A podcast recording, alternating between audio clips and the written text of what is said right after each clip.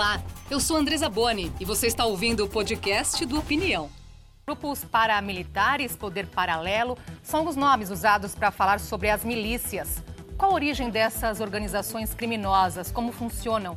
E o que fazer para combater essas estruturas que se infiltram no Estado e podem até interferir nas eleições?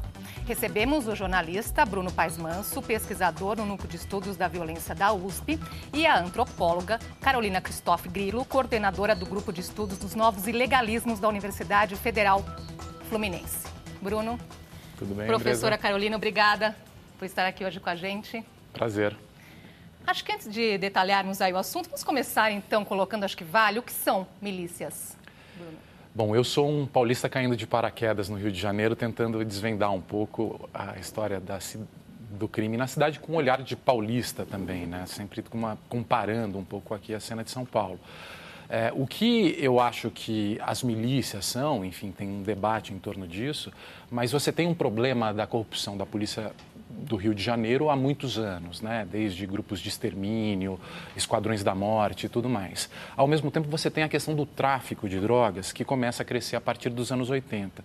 E lá o crime é muito associado ao território. O varejo da droga é muito ligado à venda de drogas no varejo e do domínio territorial, que virou um modelo de negócio muito importante.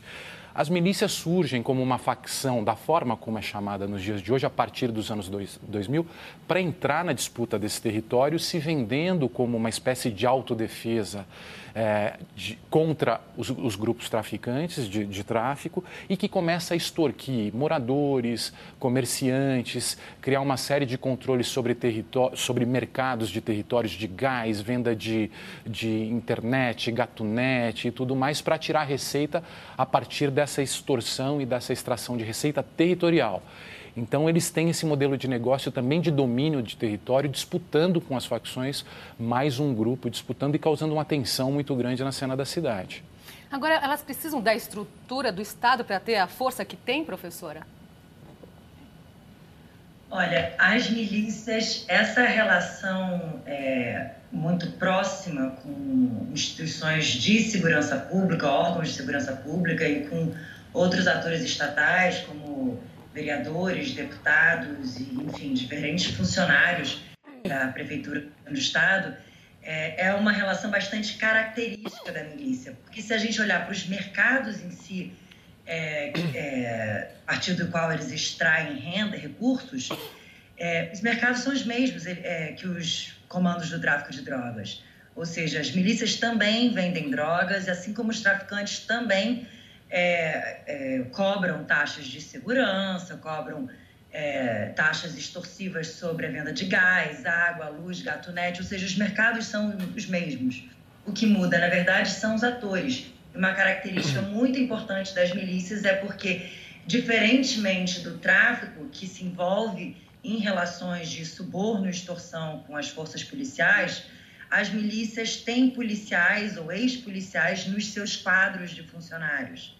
Então, elas têm uma relação muito mais próxima com o Estado do que uh, os comandos do tráfico de drogas. Pois é, justamente, a professora cita essa relação tão próxima com o Estado, na questão de, das instituições, os políticos. Então, faz sentido chamar de poder paralelo algo tão atrelado ao Estado, é, Bruno? O... Ou ela surge, a princípio, pela ausência do Estado? Explica isso para a gente. O que as os professores e o debate no Rio de Janeiro tem até, inclusive, falado que faz, é, faz parte do Estado já, né? Está tão enfronhado no Estado que é nem mais um, um comando paralelo, um poder paralelo.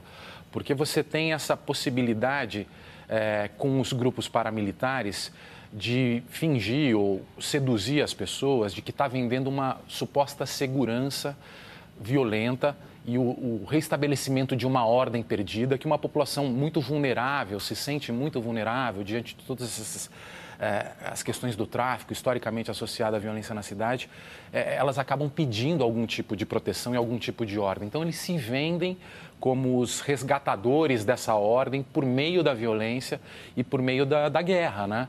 Então, de alguma forma, juízes, promotores, é, governadores e políticos acabam usando esse tipo de marketing ou de discurso para conseguir, inclusive, voto e apoio. Então, é uma coisa que o brasileiro tem, de alguma forma, há muitos anos, essa crença de que a ordem pode ser resgatada pela violência, que a autoridade pode ser resgatada pelo uso da violência. Isso é muito sedutor, né? E as pessoas compram isso muito é, facilmente. Era aí que eu chegasse, as pessoas ainda compram esse, esse discurso.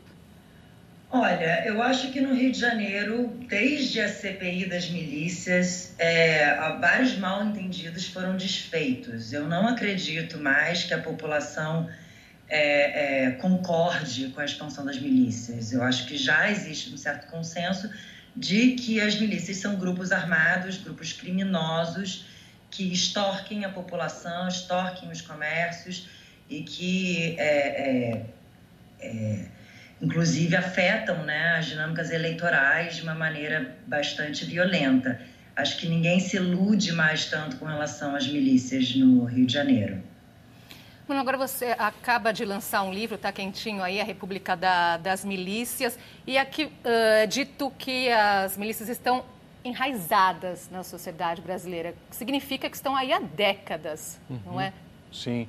Como é que surge, assim, fazendo um, um pouco, trazendo esse histórico? É, trata um pouco dessa história que eu já tinha acompanhado muito em São Paulo, quando eu escrevi sobre o PCC, também com a Camila Nunes Dias, um livro anterior a esse, que é justamente um pouco essa ideia de como é que é, é um pouco que eu falei na questão anterior, como, essa, como é que essa ideia de violência redentora para resgatar a ordem acaba sendo sedutora e se transformando de alguma forma. Então, abordo desde os esquadrões da morte, passando pelos grupos de extermínio, é, discutindo também a questão do tráfico de drogas e como isso renova essa, esse discurso de, olha, contra os traficantes, é importante essa guerra ao crime, é importante usar esse tipo de violência. E como é que isso vai ganhando uma certa legitimidade? Até a gente chegar à eleição atual, que é, é da era Bolsonaro, né? no fim da nova república, que de alguma forma significa o ocaso da nova república, a descrença na política, a descrença na capacidade da política de mediar conflitos, e como essa de grande depressão coletiva de 2018 acaba tornando essa autoridade violenta sedutora. Então, assim, você tem não apenas no Rio de Janeiro, mas você tem âmbito nacional a eleição de uma pessoa que historicamente sempre defendeu esse uso da violência como forma de resgatar a autoridade e como forma de impor uma ordem por meio da violência. Então esse discurso em 2018 chegou ao seu ápice com a descrença na política, com a descrença na nova república, com a descrença dos processos da nova república. Então eu junto essa história do crime para contar o, atualmente sobre a era Bolsonaro, também mostrando como é que isso de alguma forma acaba casando, né? Vou trazer aqui um estudo inédito sobre a expansão das organizações criminosas no Rio de Janeiro, que mostra que as milícias já dominam área maior que a de todas as facções do tráfico juntas. O professor de Sociologia da Universidade Federal Fluminense, Daniel Irata, comenta. As milícias elas tiveram um aumento notável nos últimos anos aqui no Rio de Janeiro e o mapa expressa isso né, em que se pese que a maior parte dos bairros do Rio de Janeiro foram classificados como bairros em disputa e em que se pese também que o número de bairros entre as milícias e o Comando Vermelho seja próximo, né, 39 41, é, a superfície territorial sob controle das milícias é de 60% da cidade do Rio de Janeiro. Isso significa quase 34% de toda a população carioca. É uma coisa enorme é, que indica ó, o poder desses grupos. Né? Enfim, são os grupos mais recentes nesse formato atual né, que elas têm. Então, o que eu deixo como questão para vocês aí é o quanto que esse aumento e esse controle notável das milícias aqui no Rio de Janeiro altera o conjunto das relações entre os grupos armados. Ele terminou aí com uma questão, então, para vocês, professora. Como é que esse aumento da, das milícias altera, muda as relações entre os grupos armados? Bem, no início do processo de expansão das milícias, é, existia esse equívoco de acreditar que elas tiravam territórios do controle dos traficantes. Na verdade, as milícias cresceram muito mais é, e é, a partir da expansão urbana, principalmente na Zona Oeste e Baixada. Então, inicialmente, é, eram territórios que já estavam sendo ocupados, é, loteados e a, toda a construção já era mediada por grupos milicianos. Então, as milícias elas criavam novos territórios que iam estar sob seu, sob, sob seu domínio. Mas atualmente as milícias de fato disputam territórios com outras facções. Inclusive, é, há uma sobreposição entre territórios onde estão milícias e o terceiro comando puro, porque há indícios bastante claros de que a, a, as milícias têm terceirizado o tráfico de drogas em algumas áreas, em, é, mediante acordos com traficantes do terceiro comando puro. Então, isso é claro que é, pesa na balança das disputas entre os grupos armados. O Comando Vermelho não possui relações de parceria, de aliança com as milícias, mas o TCP, que é seu principal rival atualmente, sim. Então, as milícias é, é, disputam territórios com o Comando Vermelho e, às vezes, auxiliam nas disputas entre Comando Vermelho e TCP, principalmente se utilizando das suas relações com as forças policiais para incentivar a polícia a tomar partido dentro dessas disputas. Disputas que fazem muitas vítimas também, não é, Bruno? Sem dúvida, sem dúvida. E a gente viu é, em 2019 e 2020, durante a pandemia, mesmo com o isolamento social, uma série de operações militares, inclusive em alguns morros. Então, isso é uma outra coisa que a Carolina estava falando e é importante. É, foram feitos alguns levantamentos e as polícias focam em morros de uma determinada facção e a população que vive nesses morros acabam vivendo rotinas de guerra, né? com balas perdidas e extorsão e uma série de problemas desse dia a dia. E, e, e, durante a pandemia isso aconteceu, houve muitas mortes, foi necessário um grupo se articular no Rio de Janeiro para entrar com uma, com uma ação e com um pedido de liminar para que essas ações cessassem e a partir do momento que se conseguiu essa liminar e as operações policiais pararam de ingressar nos morros, a violência despencou e diminuiu muito, mostrando que as próprias operações policiais causavam esse problema de violência mais do que evitavam, né? ao contrário do que se pregavam. Então, a, a, redução da, das operações reduziu também a violência nesses lugares. Tinha comentado há pouco que ficou ali é, mergulhado para fazer o seu, para escrever o seu livro no Rio de Janeiro e ainda assim precisaria de anos e anos para entender um assunto tão complexo, não é? é um século não seria suficiente. Um século não seria suficiente? professor? É, o Rio de Janeiro é um pouco mais complicado, porque nada, não dá para olhar o cenário congelado, apenas olhando o presente, né? Algo que eu aprendi com o meu professor Michel Misse, né, que escreveu sobre a acumulação social da violência no Rio de Janeiro, é, esse processo começa na década de 50, desde a formação dos primeiros grupos de extermínio.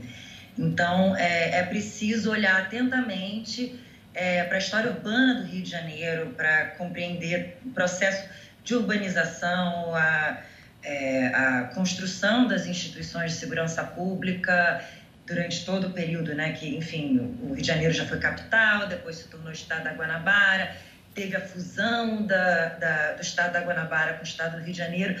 Todos esses processos de transformação dessas instituições é, é, resultaram nessa isso que a gente tem aqui hoje que não dá para resumir em três frases. Sim. Agora, Bruno, nesse processo aqui de, de, pesquisa, você entrevistou várias pessoas envolvidas, desde milicianos, policiais, moradores das comunidades. O que mais te surpreendeu? Nesses... Só, a Carol citou o Michel Miss, essa hum. capa aí com um monte de mãozinhas juntas me lembrou um pouco essa acumulação social da violência, que é um monte sendo construído. E o Michel, que escreve há muito tempo sobre a história do crime no Rio, foi sempre uma fonte muito inspiradora. O que, Agora, que mais o que mais me surpreendeu. Assim, que você pensou assim, nossa, eu nunca imaginei ouvir uma coisa dessas? É, não, não é nem o que eu ouvi uma coisa dessa, mas o que é bem diferente de São Paulo e que é bem diferente de outras cidades, no Rio de Janeiro, que me chamou muita atenção dessa vez, ouvindo as pessoas e ouvindo os traficantes, ouvindo milicianos e tudo mais, é os fuzis e o armamento pesado como uma forma de formação de poder tirânico de determinados territórios. Então, o poder é medido pela quantidade de fuzis, isso para mim chamou muita atenção. Então, determinado morro tem 400 fuzis, determinada grupo de milícia tem 400, o bonde de tal milícia tem mil, consegue juntar mil fuzis em determinado tempo.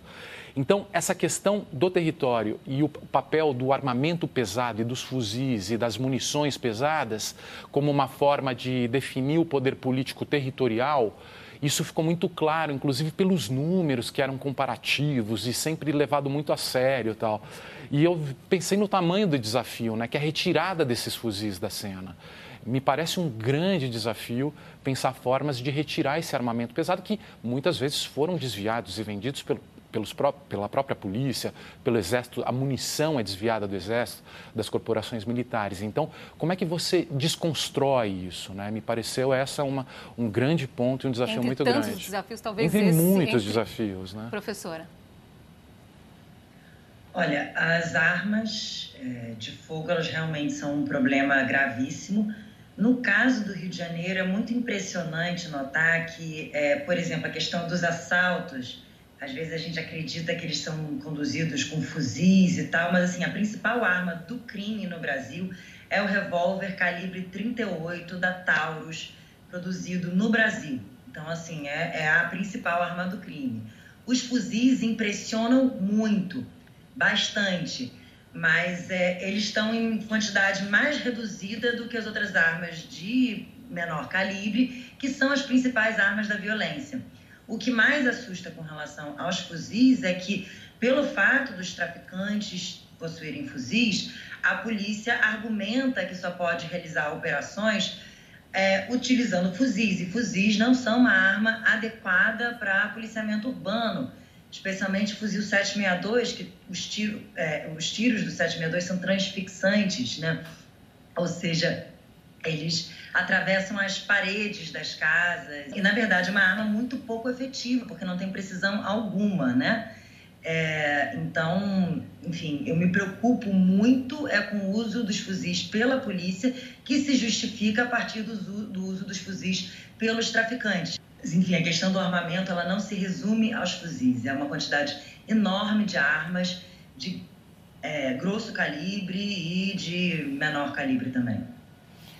Sobre esse assunto, vale colocarmos aqui que a formação de milícias é crime, não é, Bruno? Porque o tráfico é muito claro para as pessoas. Uhum. Tráfico é crime, mas quantas milícias as pessoas têm essa consciência? É, pois é, claro, sem dúvida que além da questão da extorsão, é, do uso de armamento desviado e tudo mais, eles são diversos homicídios, né, cemitérios clandestinos, o uso extremo da violência, né? Sem dúvida, são quadrilhas muito perigosas, inclusive, e até pela conexão com a polícia acaba sendo mais difícil ainda, né?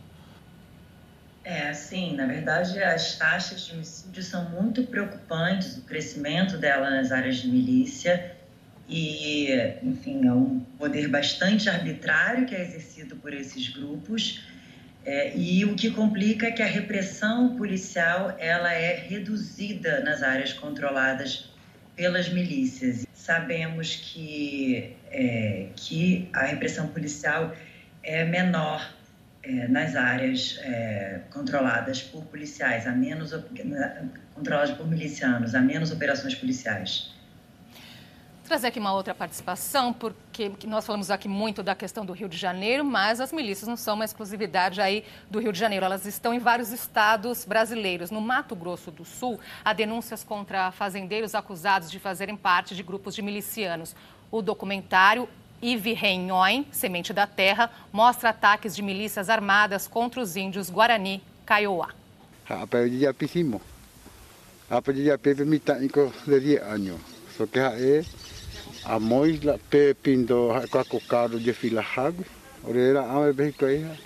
Iwirenhoi é um filme feito pela Aspiri em 2016 aqui na aldeia Teicuê, Carapó, Mato Grosso do Sul onde registra, registra é, a atuação da milícia armada organizada pelos fazendeiros e, e que matou o Clodiodes de Souza, um agente de saúde, companheiro nosso, e feriram vários professores indígenas e comunidades. Né? Ele está no contexto da luta dos Guarani Kaiowá pelo direito ao seu território e que inclusive essas organizações aqui no Mato Grosso do Sul já mataram é, muitas lideranças indígenas desde a década de 80. Nós vimos aí uh, a fala do, do Eliel, esse áudio não estava muito bom porque ele gravou na aldeia e as cigarras ali estavam a todo vapor, né, como a gente uhum. percebeu.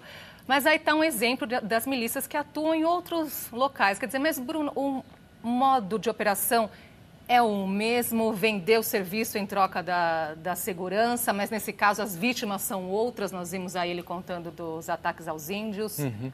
É, são histórias diferentes uhum. e depende de acordo com a história do Estado, né? A forma como eles acabam se formando. Mas eu acho que em comum são grupos policiais descontrolados ou com controle muito frágil dos seus governos sobre essas corporações policiais, que ao mesmo tempo têm uma certa tolerância com o uso da violência desses grupos, num suposto eh, combate ao crime e tudo mais, e eles acabam ganhando dinheiro com esse passe livre para usar a violência contra a população, eles acabam fazendo negócios. A gente citou o caso do Mato Grosso do Sul, mas relacionado à briga de terras e à questão indígena. No Pará tem uma série de outros tipos de atividades que as polícias exercem, tráfico de drogas, roubo de carros e tudo mais. E essa ideia se espalha. E se espalha quando você tem polícias descontroladas que usam homicídio, e a gente publicou no Monitor da Violência, a gente faz essa contabilidade, são dois, dois anos de recorde sucessivo de mortes produzidas pela polícia no Brasil. São Paulo, que sempre foi uma polícia violenta, está em 13º, 14º, ou seja, tem 13 polícias mais violentas que a paulista no Brasil. Então, essa perda de controle dos governos sobre a ação violenta das polícias é a semente das milícias. Agora, vale lembrar que estamos aí em ano eleitoral. As milícias têm o poder de manipular votos, professora? Na verdade, o maior poder é, é, se refere à restrição das campanhas em áreas de milícia, ou seja, as pessoas não são livres para colocar cartazes dos seus candidatos, andar com adesivos dos seus candidatos em áreas de milícia, e acaba que isso influencia bastante, porque só quem pode fazer campanha em bairros muito extensos, como o Daniel mostrou aí, 60% dos territórios sob controle de grupos armados está sob controle de milícias.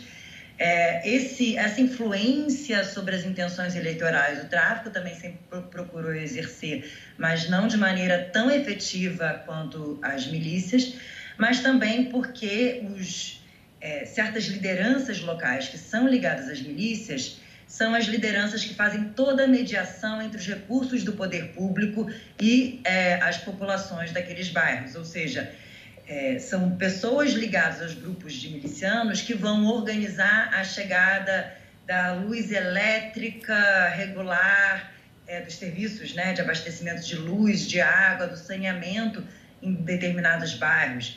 São esses grupos ligados às milícias que vão é, capitanear o processo de legalização de terrenos onde ocorreu construção irregular. Então, é, a mediação que esses grupos exercem entre o poder público e serviços é, essenciais, a começar pela moradia, o transporte, abastecimento de água, saneamento, etc. Então, isso tudo empodera bastante as milícias é, é, nas urnas, porque é, é compreensível que as pessoas escolham representantes que estão cotidianamente, de alguma maneira, representando os seus interesses. E muitos estão né? hoje no poder com a ajuda das milícias? Sim, sim, sim. É, isso não é nenhuma afirmação tão absurda de fazer, porque tivemos, inclusive, parlamentares, vereadores, deputados já presos por envolvimento com milícias e outros que são investigados por envolvimento com milícias. Então, é, é, não é precipitado afirmar que alguns vereadores e deputados, tanto estaduais quanto federais, foram eleitos com a ajuda desses grupos por serem membros desses grupos. Agora, olhando aí para outros governos, Bruno, quanto uh, outras administrações fizeram algo para mudar essa situação ou, de alguma forma, todas acabam se beneficiando dela e pouco fazem para alterar esse cenário? Eu, eu acho que é, é um desafio, está todo mundo assustado, né? E como a uhum. Carolina falou, depois da CPI das milícias, houve uma reação e uma percepção da gravidade do problema, né? E eu acho que agora as eleições municipais é importante porque os prefeitos têm muita coisa para fazer, apesar da segurança pública ser um papel do Estado, mas regulamentar áreas de proteção ambiental, onde eles ganham dinheiro vendendo é, casas e terrenos protegidos ambientalmente, regulamentação de transporte clandestino, é, ou mesmo de mercados nos territórios, uma atuação mais efetiva das prefeituras e dos serviços sociais nessas comunidades. Isso, de alguma forma, se restringe é, fazendo a regulação desses serviços, a receita dos grupos milicianos. Né? Então, o prefeito, claro que com apoio do, das, tem que ter o apoio do governador e das forças de segurança, mas há muito o que ser feito é, com, a, com as prefeituras e com os prefeitos para diminuir o potencial de lucro desses grupos nesses territórios, regulamentando esses mercados. É um jogo muito desleal, né? Colocando a situação, a, a, a população numa situação aí muito difícil. Você apontou assim, não é nada fácil, mas apontou um caminho. Então, para terminar, um recadinho final nesse sentido também, professora. Eu gostaria de chamar a atenção, né, como recado final, para a questão imobiliária, que é muito importante para compreender o problema das milícias. Às vezes a gente pensa que a milícia apenas extorque para oferecer segurança, é, mas o mercado é, habitacional, imobiliário, é uma das principais fontes de renda desses grupos armados. E aí está aí um papel muito importante da prefeitura, que é a prefeitura que regula esse mercado. Então, a prefeitura tem um papel muito importante na é, regulação de um mercado que constitui a base de reprodução desses grupos armados. Ou seja, na hora de votar, é muito importante que a gente se informe sobre qual, quais as opiniões dos nossos candidatos a respeito desse tema. Palavrinha final, rapidamente. É, eu, enfim, é isso que a Carol falou e eu acho que é, a, a, política é a solução, a polícia não é a solução. A gente é, é imaginou é, e passou a desacreditar na política nesses últimos 30 anos do caso na Nova República, mas a gente precisa resgatar a nossa fé na política e é só pela política que a gente vai conseguir resolver os nossos problemas. Obrigada por estar aqui hoje com a gente, Bruno. Eu que agradeço. Parabéns pelo trabalho, professora. Até uma próxima oportunidade. Obrigada. Obrigado. E a gente fica por aqui. Obrigada pela sua companhia. Até a próxima quarta-feira.